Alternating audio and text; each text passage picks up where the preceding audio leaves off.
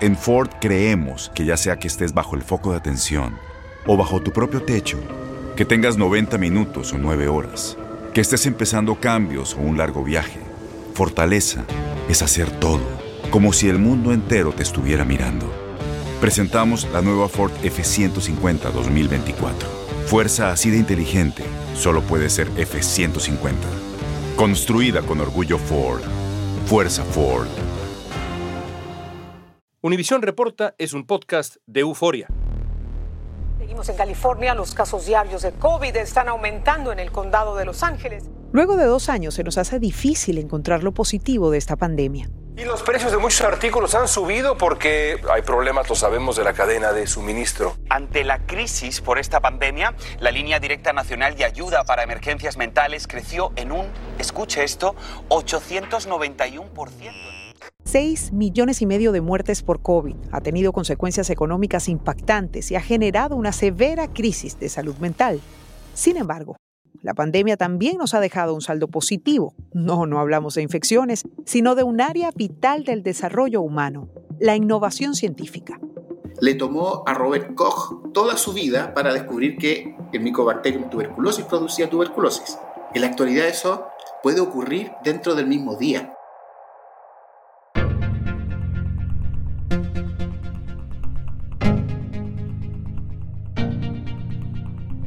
Para que tengan una idea, en algunas disciplinas la ciencia ha avanzado 10 años en sus investigaciones, solo en los últimos 12 meses.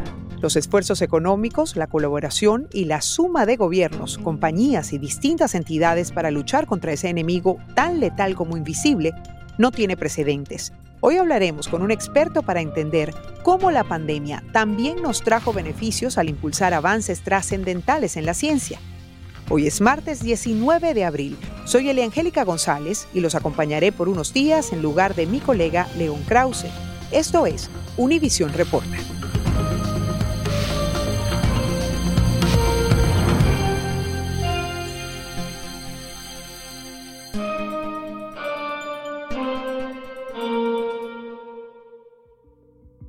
Hablamos con Cristian Palavicino, investigador y académico de la Facultad de Ciencias de Salud de la Universidad Central de Chile.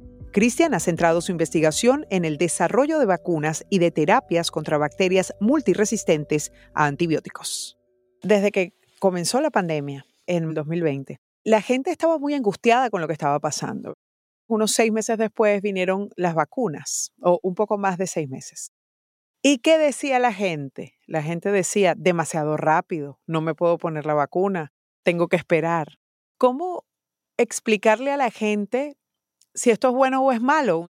Pienso que muchas personas se hicieron esa pregunta y si la siguen haciendo debido a que las campañas de vacunación aún continúan con las dosis de refuerzo. Entonces, es bueno conversar del tema para que vayamos aclarando o esclareciendo ciertas dudas.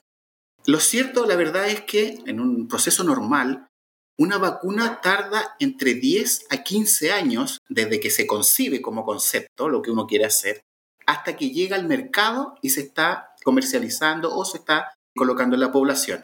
Entonces, por eso es bastante honesto para las personas preguntarse a sí mismo, bueno, ¿qué pasa acá? Un proceso que debe durar más de una década, ¿cómo es posible que lo hayan acortado tan grandemente a menos de un año para generar un producto que voy a estar colocándome en mi cuerpo. Y hay varias razones que explican el por qué estas vacunas, que a pesar de haber sido tan acelerado su proceso, sí son seguras y sí son eficaces en prevenir las enfermedades para las cuales fueron diseñadas. A ver si convence a los antivacunas, vamos a ver. Vamos a ver, vamos a ver. Mira, muchas de las razones por las cuales se demoran son los tiempos que hay muertos entre medio de las distintas etapas. Los organismos, por ejemplo, que son los que acreditan la seguridad de los fármacos, sobre todo los que se van a ser usados en seres humanos, les toma tiempo hacer la revisión de la investigación, de la documentación, del papeleo, porque ellos reciben anualmente mucha investigación, mucha revisión y mucho papeleo. Y así van pasando las semanas, van pasando los meses, hasta que aprueban una siguiente etapa, se liberan los fondos se liberan las prohibiciones y se continúa a la siguiente etapa. Es decir, eso en mi pueblo se llama burocracia. La burocracia No es mala, siempre que esté regulada y esté contenida, ¿ya? Porque es necesaria, porque efectivamente no podemos llegar con un producto nuevo a colocarlo en la población, personas que podrían estar enfermas con algo que no ha sido revisado, que no ha sido constatado si efectivamente es lo que hace. Entonces, lo que se encarga la burocracia en este momento es probar, asegurarse de que lo que está ocurriendo, de lo que los resultados que están entregando los investigadores son fidedignos, si cumplen con los protocolos. Debido a la pandemia, todos esos ese, esa ruma de investigaciones que los organismos tenían que estar revisando, bueno, se corrieron todas para un lado y el de las vacunas contra coronavirus primero. Ahí tenemos varios tiempos muertos que le restamos esos 15 años que tarda, se los restamos, le quitamos 10 años de una, lo dejamos en 5. Luego, ¿qué más? Muchos de los mejores investigadores a lo largo del mundo se pusieron a trabajar de cabeza en un solo proyecto. No sé si con fondos ilimitados, pero sí con accesibilidad a fondos muy rápido. Y de ahí viene la otra cosa que tiene que ver con nuestros tiempos que corren en la actualidad.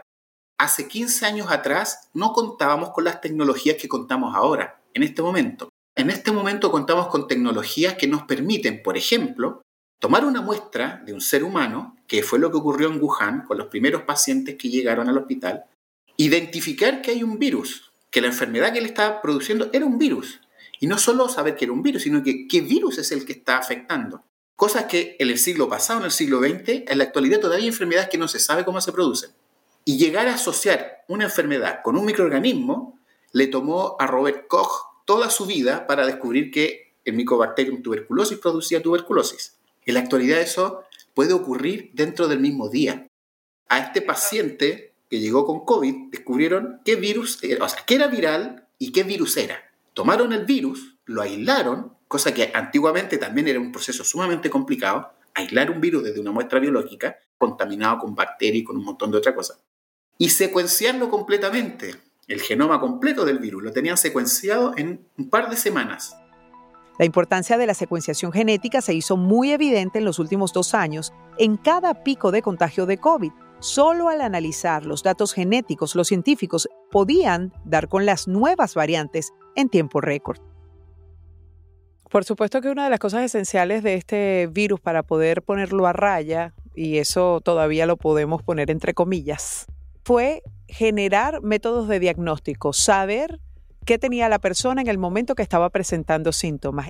¿Cómo fue ese proceso de llegar a los métodos de diagnóstico? ya teníamos técnicas que se vienen desarrollando desde hace mucho tiempo, desde la década del 80 que Cary Mullis desarrolló una técnica que se llama el PCR, que normalmente nosotros la habíamos estado utilizando en el laboratorio para hacer investigación científica, principalmente investigación.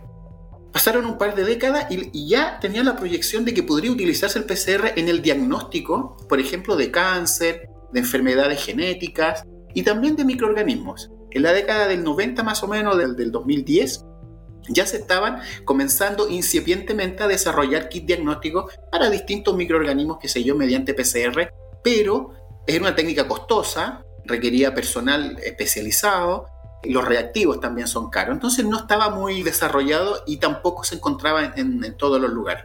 Debido a esta pandemia, entonces, se comenzó a utilizar el PCR y una variante del PCR, que es el PCR en tiempo real. Y ese PCR en tiempo real, que era muy costoso y los equipos eran caros, en la actualidad están ahora se encuentran por todos lados. Se han diseminado por todos los laboratorios clínicos, universidades, centros de diagnóstico, centros de investigación. Y los kits, que son los reactivos que se utilizan para hacer el diagnóstico de COVID, se hicieron cada vez más baratos también.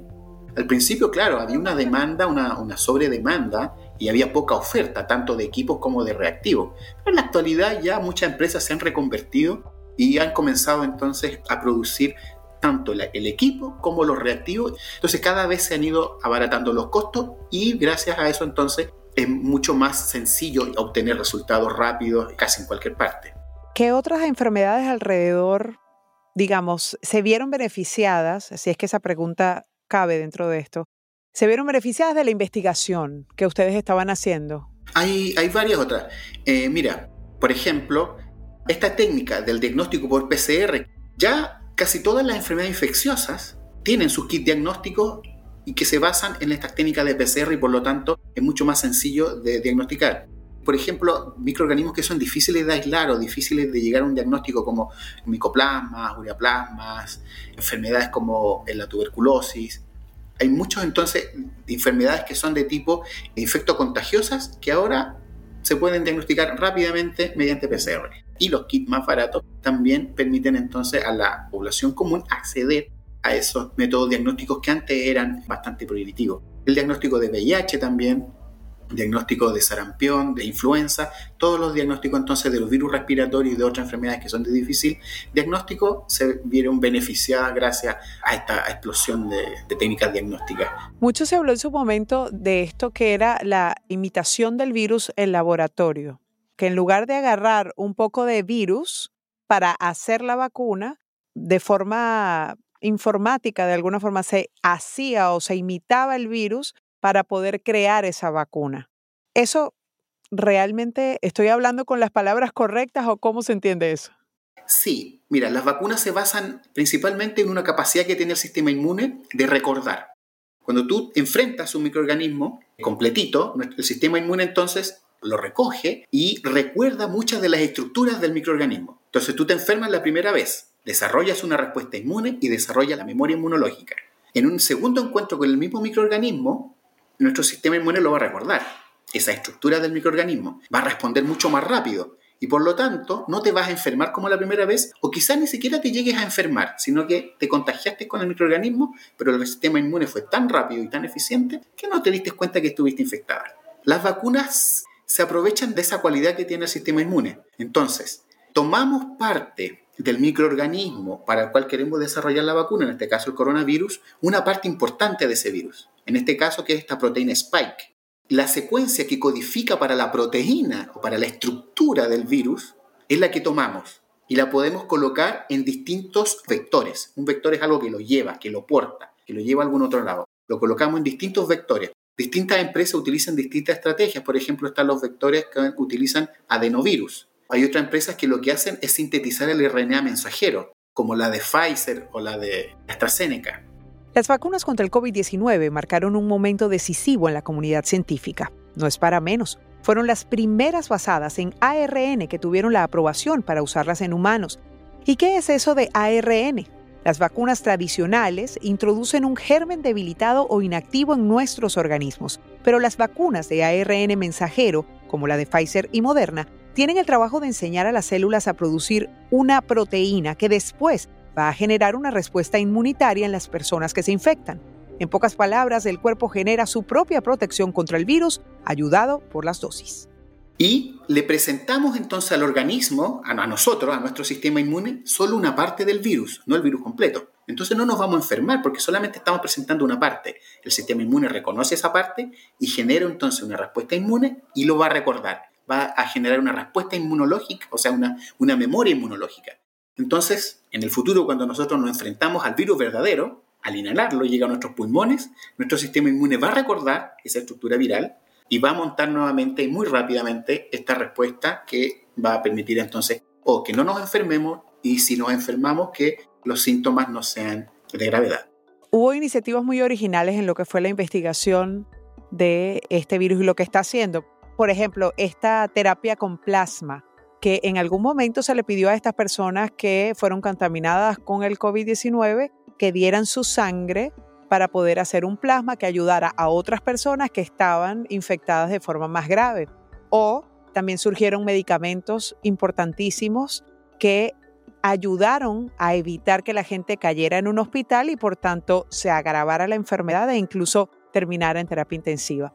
¿Cuán importante fue hacer eso y cuán difícil fue hacer eso? Todo el desarrollo del conocimiento y la respuesta inmune a este virus durante estos dos últimos años aceleró mucho nuestro conocimiento entonces para también conocer cómo respondemos a otras enfermedades y también conocer cómo podemos desarrollar estos fármacos como las terapias. No solamente el plasma que se le colocaba a las personas, se extraía de personas que habían estado infectadas, porque ellos desarrollaban una respuesta inmune con anticuerpos y esos anticuerpos quedaban en el plasma y se les podían transferir de manera pasiva a personas que estaban infectadas y esos anticuerpos entonces le ayudaban a, eliminar el virus. ¿Usted puede calificar esta investigación como exitosa? Yo diría que bastante exitosa. Ahora, doctor, cuando usted me relata todo lo que se hizo en la comunidad científica para llegar a un resultado como este, que usted califica como exitoso, yo digo, eso demuestra una sola cosa, cuando se quiere se puede. Si la gente se une, trabaja unida, se enfoca, tiene una meta, para allá van, ¿verdad? Pero ¿qué pasa con enfermedades como el cáncer, por ejemplo? ¿Por qué la comunidad científica internacional no se une de la misma forma para llegar a los mismos resultados? ¿Qué, ¿Cuál es la diferencia entre uno y otro?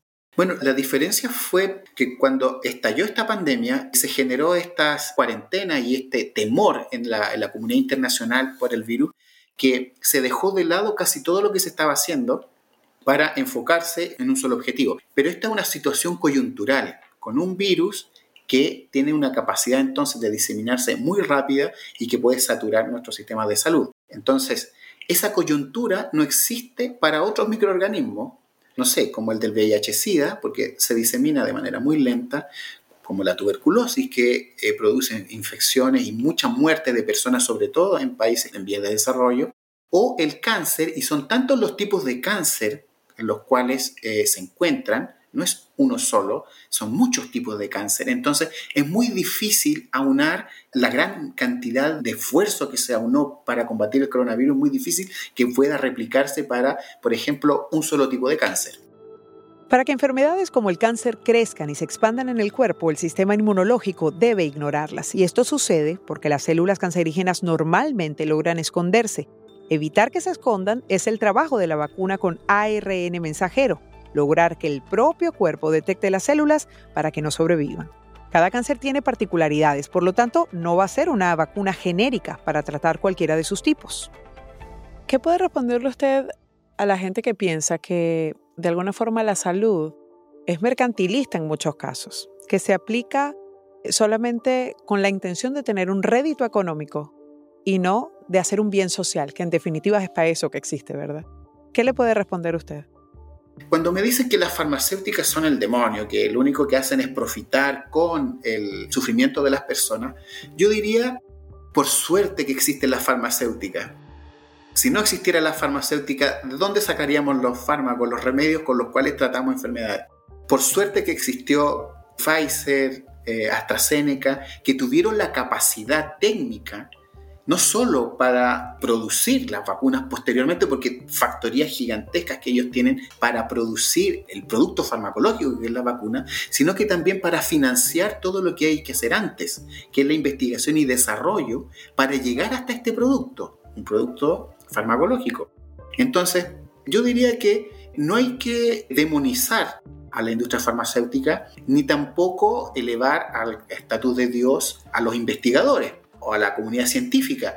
Ambos trabajan para objetivos que son bastante de bien común. La farmacéutica lo hace buscando su propio beneficio, los investigadores lo hacen también buscando su beneficio, pero el beneficio de la persona, y la suma de ambos genera entonces este sinergismo que permite entonces que nosotros como población tengamos acceso a los fármacos que requerimos para tratar distintas enfermedades. ¿Qué cree usted que nos falta por ver en este contexto? Yo creo que lo que nos falta por ver acá es, mira, el gobierno de Chile, acá en mi país, junto con las universidades y con otras empresas privadas, trabajaron en conjunto para lograr un software, una inteligencia artificial que le permitió al gobierno tomar buenas decisiones en el manejo de la pandemia, hacer cuarentenas dinámicas en las cuales se abrían algunos lugares, se cerraban otros lugares, pasaban en cierta etapa, y todo esto gracias al análisis de Big Data. Entonces tenemos a la academia, tenemos al mundo político y tenemos entonces a la empresa privada que lograron entonces unir sus fuerzas para desarrollar esto.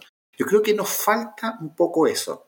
El trabajo colaborativo, la tarea que tenían los epidemiólogos era tratar de ver cuál era la mejor forma de políticas públicas para detener la infección. Lo más lógico es que hayan sido los médicos epidemiólogos, pero vinieron los ingenieros con Big Data y con inteligencia artificial a cambiarlo todo.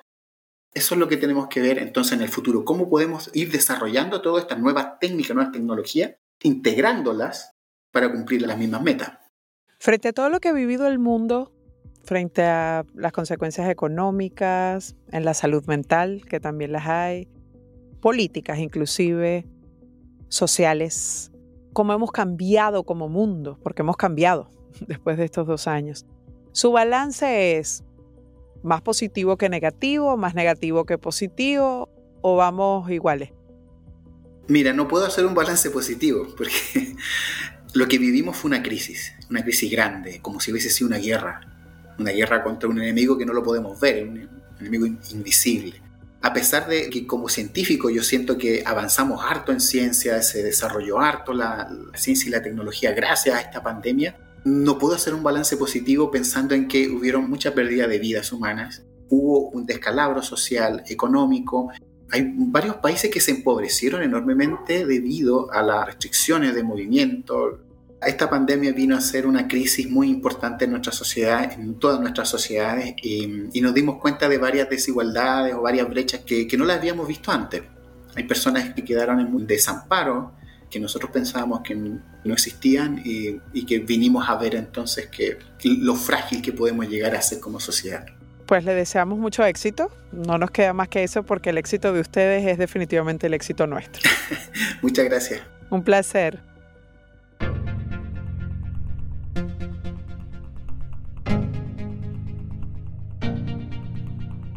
Esta pregunta es para ti. Desde tu punto de vista, ¿debe la comunidad científica actuar con todas las enfermedades como lo hicieron para enfrentar el COVID? ¿Crees que eso es viable? Usa la etiqueta Univision Reporta en redes sociales y danos tu opinión en Facebook, Instagram, Twitter o TikTok. Escuchaste Univision Reporta. Si te gustó este episodio, síguenos y compártelo con otros. En la producción ejecutiva nos acompañó Olivia Liendo, en la producción general Isaac Martínez, en la asistencia de producción Isabela Vitola, música original de Carlos Jorge García. Soy Angélica González, gracias por escuchar Univision Reporta.